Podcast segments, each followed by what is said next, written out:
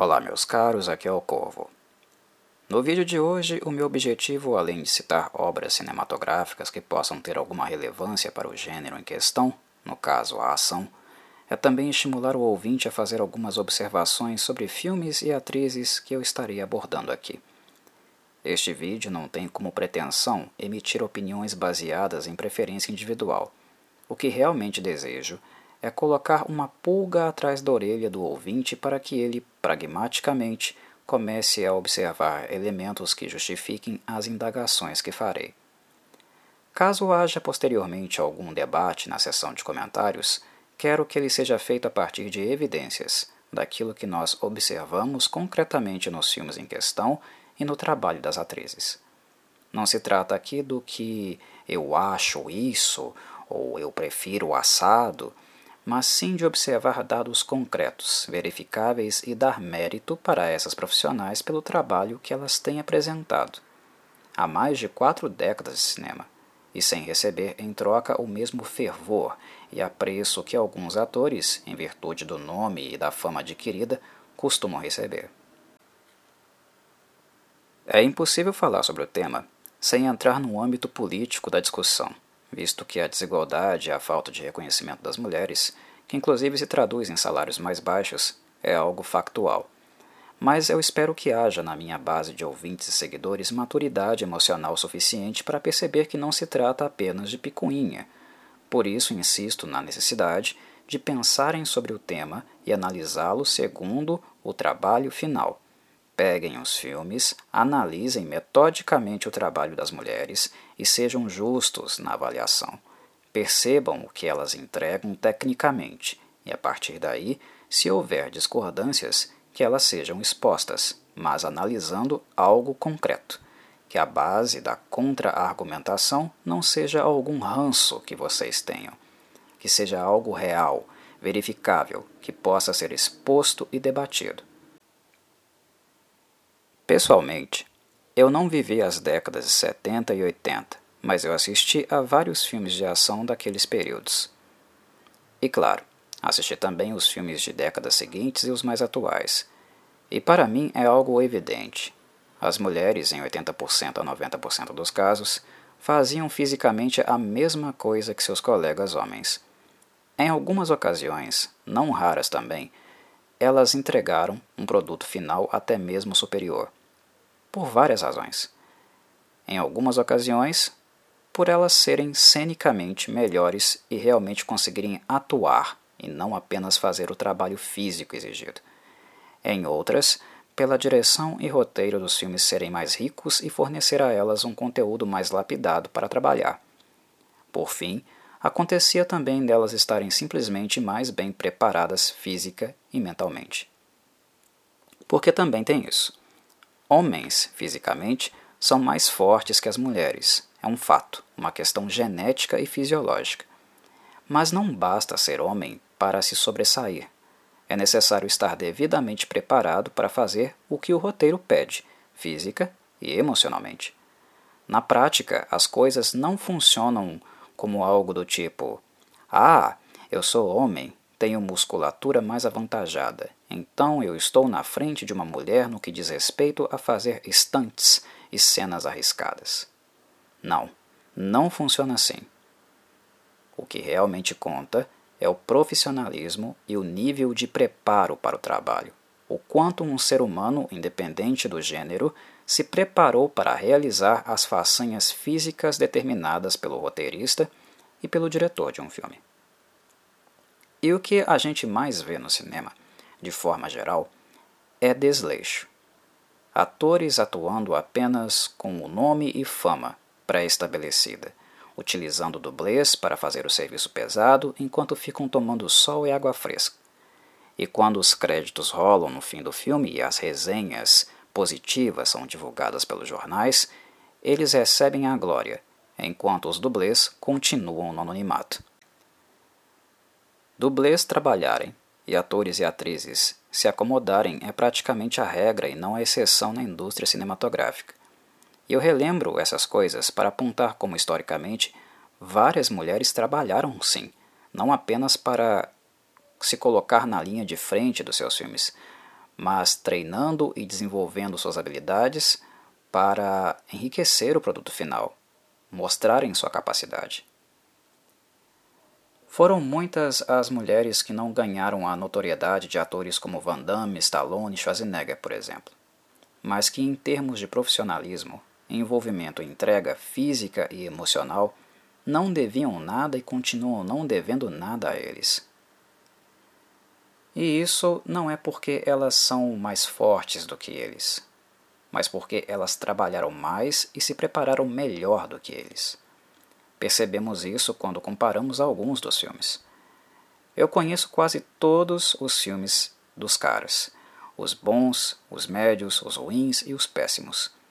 Eu aprecio aquele estilo pastelão e até mesmo tosco dos filmes de ação do final dos anos 80 e 90. Eles não são brilhantes, mas possuem valor de entretenimento. E não estou desmerecendo o trabalho que foi feito por eles, mas apenas chamando a atenção que, em termos de reconhecimento e até mesmo de formação de cult following, os filmes com mulheres protagonistas nunca tiveram o mesmo impacto daqueles que contam com estes atores mencionados.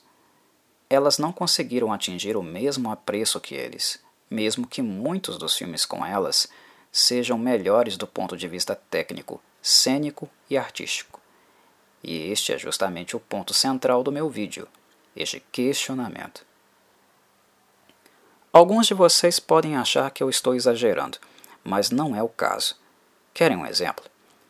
Pergunto primeiro aos homens do canal. Quando alguém procura saber de vocês quais seriam os grandes clássicos do gênero ação e artes marciais, em quem vocês pensam primeiro? Ah, posso tentar adivinhar. Bruce Lee, Jack Chan, Schwarzenegger, muito em virtude dos filmes do Exterminador, Mel Gibson com Mad Max, Van Damme por causa do filme Bloodsport e clássicos do Stallone, como Demolition Man, Cobra e Rambo. Não é verdade? Sejam honestos. Não é verdade? E bem, eu não estou dizendo que os filmes com esses caras sejam ruins ou que não sejam clássicos. Eles definitivamente são.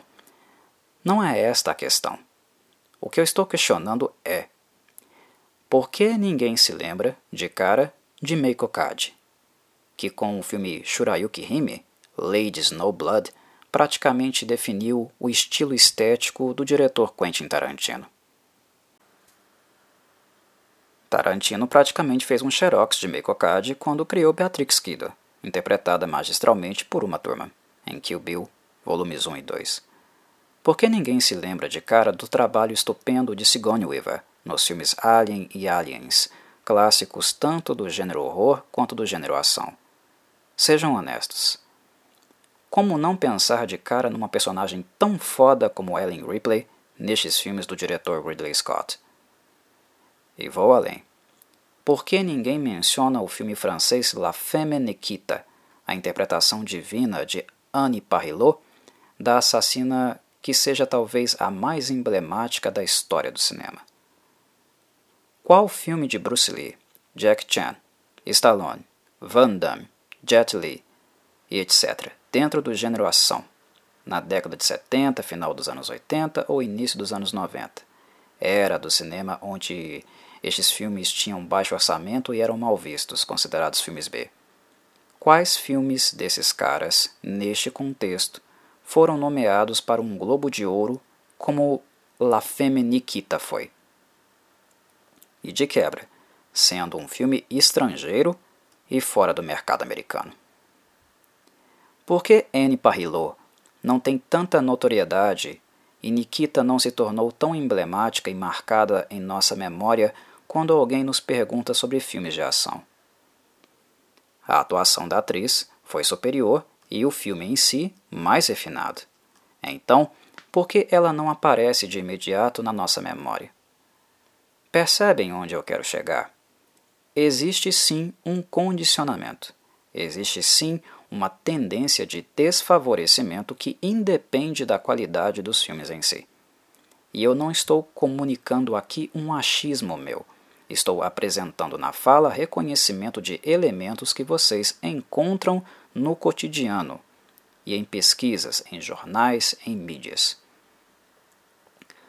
Ah, mas o Corvo está fazendo média, defendendo as mulheres e blá blá blá. Não, não estou, não, meus caros. Porque agora a cacetada que eu vou dar vai ser nelas. Eu tive muitas amigas que gostavam de filmes de ação. Esse papo que mulher só assiste animação, drama e comédia romântica é puro preconceito. Mulheres apreciam cinema nos seus mais diversos gêneros, e elas, como qualquer um de nós, apenas têm preferência por um ou outro. Mas isso não quer dizer que elas não consumam os gêneros que historicamente foram mais associados ao público testosterona e também monopolizados por ele, principalmente em termos de direção. Pura falácia. A questão é: quando eu as perguntava sobre os filmes de ação, adivinhem qual era a resposta? Não era algo muito diferente dos homens. E esta é uma marca, uma evidência forte que a questão não se resume meramente a um gosto pessoal ou preferência segundo o gênero. É um fenômeno cultural. A cultura desempenha um papel forte no sentido de dizer o que é emblemático e o que não é.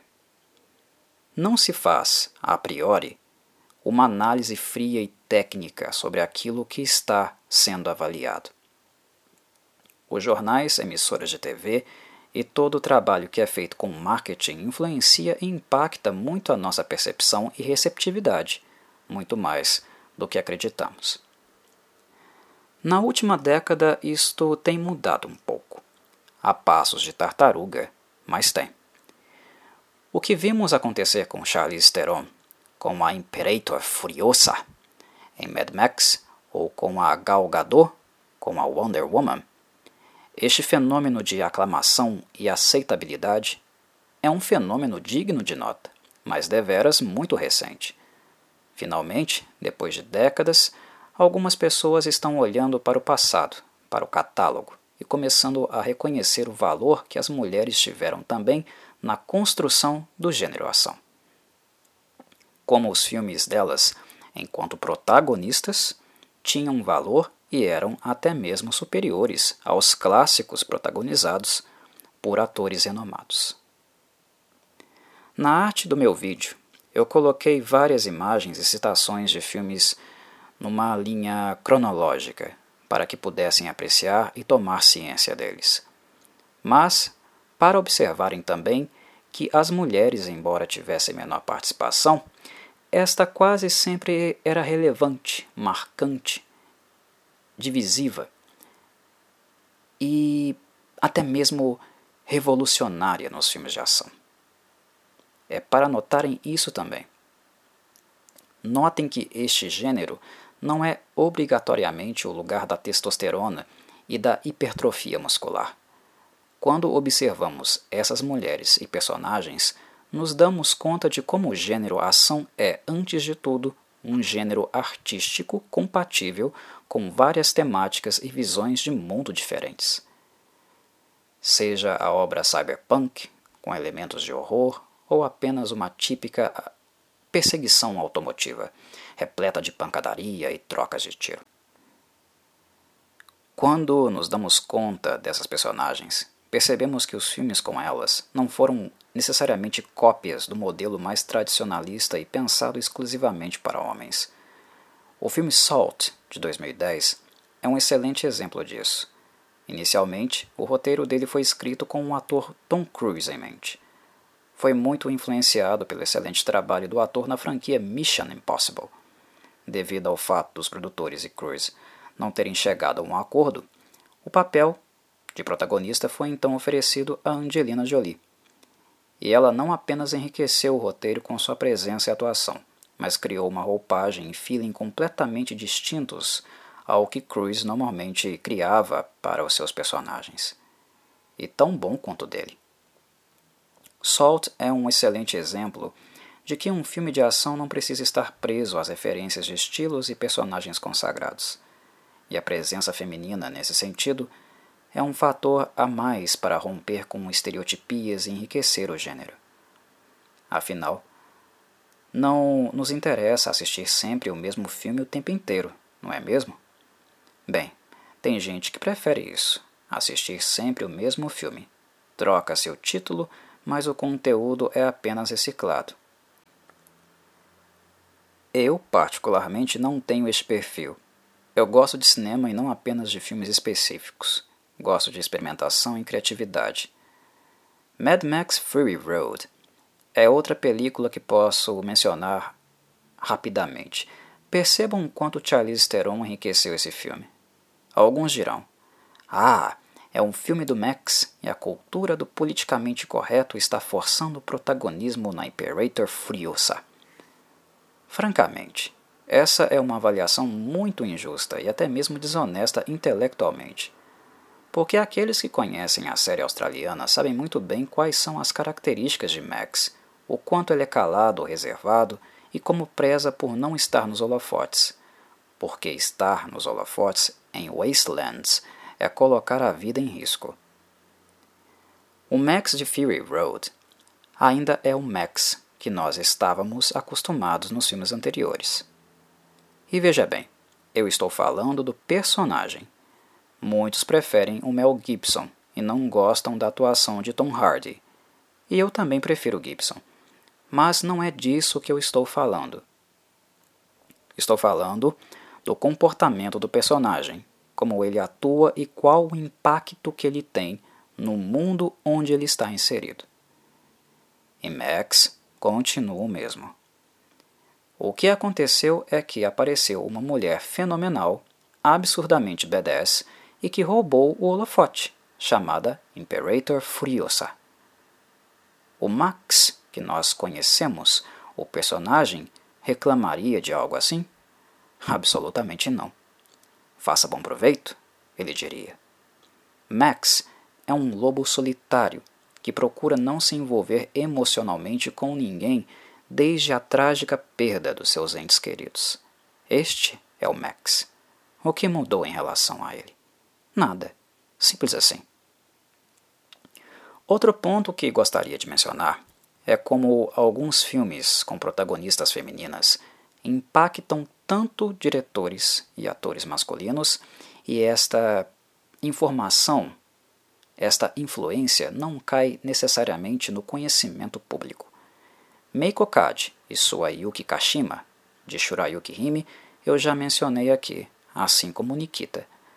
Mas mesmo em filmes mais recentes, o fenômeno acontece e não necessariamente as pessoas são informadas disso. Um filme que posso citar é o sul-coreano The Villainess, onde encontramos a personagem Soki, interpretada pela excelente atriz Kim Ok-vin. Este filme tem clara influência de Nikita, embora seja abismalmente inferior. Mas ele faz algumas experimentações bastante interessantes com as câmeras, principalmente em primeira pessoa. O que muita gente não sabe é que este filme módico, e não tão exemplar assim, tecnicamente ainda teve um pequeno impacto na série consagrada e aclamada John Wick. Os filmes de John Wick, qualquer um deles, são muito superiores a The Villains. Entretanto, o crédito deve e merece ser dado para quem o possui. Keanu Reeves viu a atuação de Kim Okvin e foi influenciado por ela embora ele seja infinitamente mais reconhecido e tenha feito incontáveis filmes clássicos. A questão é que a coreana e o trabalho dela são dignos de prestígio, algo que Kino, como sabemos, sempre foi humilde para reconhecer. Keanu Reeves é um sujeito sensacional, dispensa comentários, e mesmo na idade dele, ele não tem vergonha de reconhecer que ainda tem algo a aprender, e no caso, Kim Ok-vin foi quem desta vez teve algumas coisinhas para ensinar a ele, porque o trabalho dela foi estupendo. Dito isso, esta postura de Keanu Reeves é exceção, não a regra. Stallone, Van Damme, Schwarzenegger, Seagal, entre outros, ficavam brigando entre si publicamente durante a sua era de ouro, disputando para ver quem seria o macho alfa do bando. Se eles rivalizavam entre si, imagina a opinião que eles tinham em relação às mulheres sensacionais daquela geração. Alguns vão me lembrar. Poxa, Corvo, O Stallone até falou que seria interessante criar um filme da franquia The Expendables só com mulheres e que gostaria de ver Sigourney Weaver participando dele. Verdade, verdade. Mas este é um Stallone bem mais recente. No fim dos anos 80 e no início dos anos 90, a mentalidade dessa gente era muito jurássica e o ego colossal. O cinema, de maneira em geral, sempre foi muito conservador a educação dentro da indústria é algo que se faz a passos de tartaruga e sempre enfrenta muita resistência. Basta que percebam a reação do público, a toxicidade dos comentários nas redes sociais e por aí vai. O público e a indústria muito se espelham. Mas enfim, o que volto a frisar é que, para mim, o importante é dar crédito reconhecer essas mulheres porque elas são de fato excelentes. Elas fazem o mesmo e muitas vezes mais que muitos atores acomodados de Hollywood, porque, ao contrário deles, elas trabalham muito.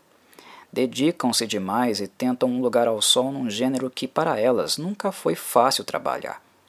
Historicamente, elas sempre foram preteridas Basta verificarem o número de filmes de ação com mulheres protagonistas e com homens. Novamente, é uma questão de percepção, de verificação. Não é achismo.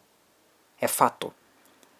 E isso acontece por elas serem menos capazes de realizar o trabalho?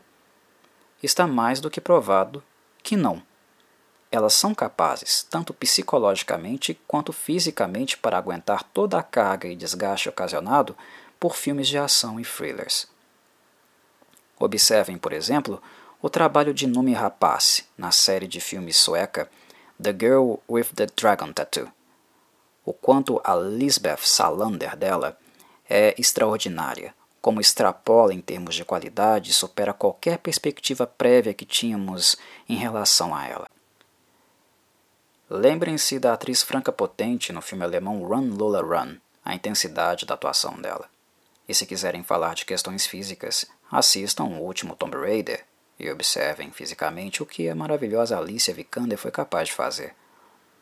Novamente, não estou falando da qualidade do filme e se a atuação fez jus ao game em que se inspirou. Estou falando do trabalho da atriz.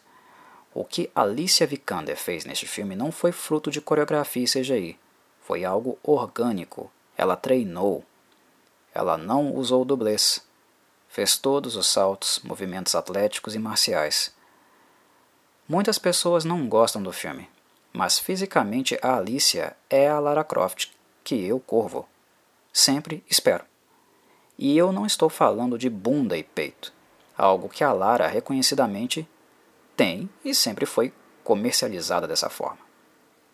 A personagem sempre foi uma sex symbol, mas o que mais conta no cinema é o lado épico da personagem, das façanhas que ela é capaz de fazer. Peito e bunda é fácil encontrar, capacidade técnica para realizar movimentos difíceis, não. Não adianta ser uma deusa grega e, na prática, não conseguir fazer o que esperamos que a Lara Croft faça. E Vikander deu conta, com sobras. Na minha avaliação, e falando em sentido técnico, em termos de stunt, de desempenho físico, Vikander para mim foi muito superior à Jolie dos filmes antigos. Enfim, meus caros, essas foram as considerações que eu queria fazer. Dezenas de filmes ilustraram a thumbnail do meu vídeo, sendo muitos deles verdadeiros clássicos do cinema que não devem em nada aos filmes de ação mais aclamados. E não estranhem se alguns deles ganharem vídeos no segmento Cinecorvo. Alguns, por sinal, já ganharam. Espero que tenham gostado da explanação e os mais resistentes, homens ou mulheres, que pelo menos tenham considerado uma reavaliação do julgamento que normalmente se faz no senso comum quando o assunto é mulheres nos filmes de ação. Um abraço e saudações corvídeas.